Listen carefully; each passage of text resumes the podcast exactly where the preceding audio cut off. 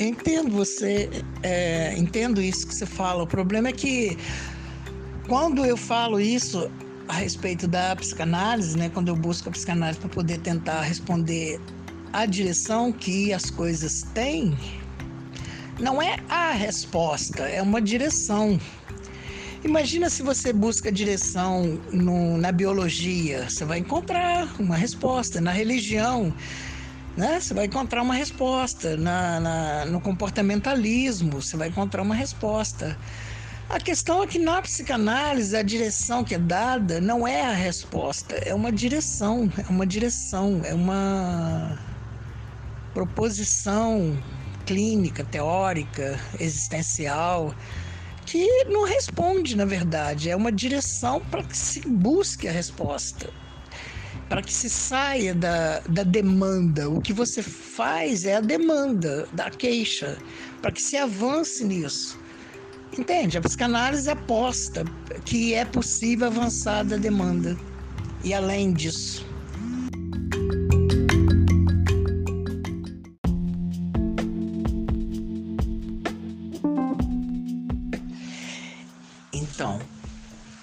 psicanálise é uma hipótese de trabalho. É uma hipótese muito ousada, é uma hipótese muito complexa, é cheia de paradoxos, né? Mas que parece responder de uma forma mais inteligível do que outras respostas, por exemplo, filosofia, é, comportamentalismo, né? behaviorismo, é, que aí engloba essa coisa da nutrição que eu falei. Enfim, religioso, né? A resposta religiosa também é uma. Tem gente que vive sob a resposta religiosa. Só que assim, bom,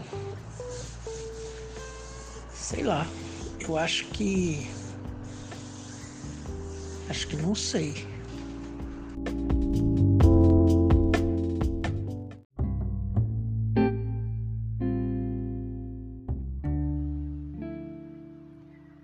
Sentido dos sonhos? Muita gente se pergunta qual o sentido, qual a finalidade, por que, que a gente sonha, né? É, praticamente a gente sonha toda noite, né? Nem sempre a gente lembra do que sonhou, mas é possível que se sonhe toda noite geralmente dizemos que o que a gente sonha não faz sentido. E a gente vai no analista, fala para o analista, e isso não garante o sentido. É, pode ser que ele dê uma pontuação, fale alguma coisa sobre o sonho, pode ser que a partir daí a gente produza um sentido, mas nada é garantido. É, hoje em dia, os analistas não fazem como Freud. Freud ele fazia uma certa, um certo deciframento do sonho. É, não que houvesse uma, uma cartilha para decifrar, ele fazia um deciframento contando com a própria história que o sujeito estava contando e a própria análise do sujeito, concatenando com, própria, com a própria análise do, do, daquele sujeito.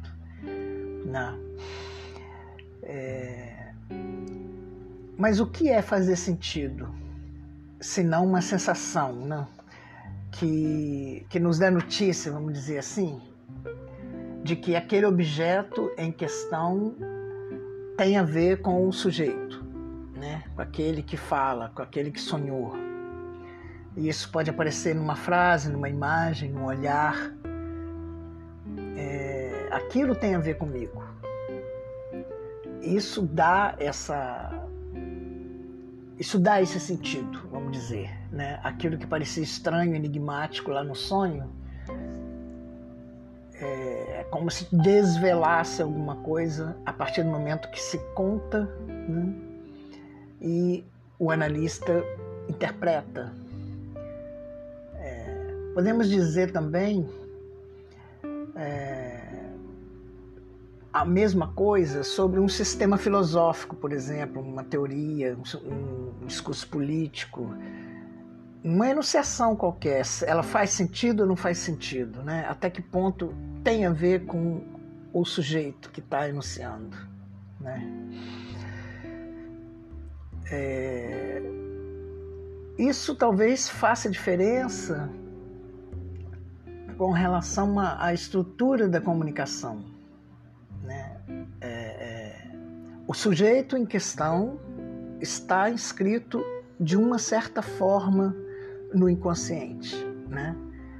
E aí vai fazer a diferença de como ele enuncia esse modo com o qual ele está na linguagem, né? É... Na psicanálise, o sentido vem sofrendo um, um, certo confronto é, desde, desde Freud, praticamente. Quando o Freud ele esbarra com uma situação que ele não consegue ultrapassar. Ele chama de rochedo da castração. É, o que está em jogo ali é, fez com que Freud desistisse de qualquer, é, desistisse de querer curar aquele sujeito em questão.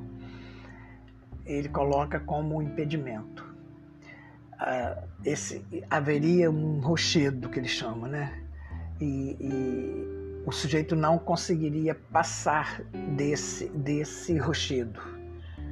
Né?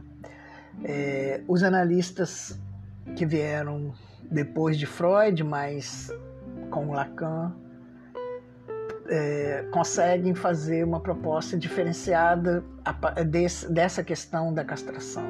E consegue, vamos dizer assim, furar esse, esse rochedo e propor alguma coisa além, né?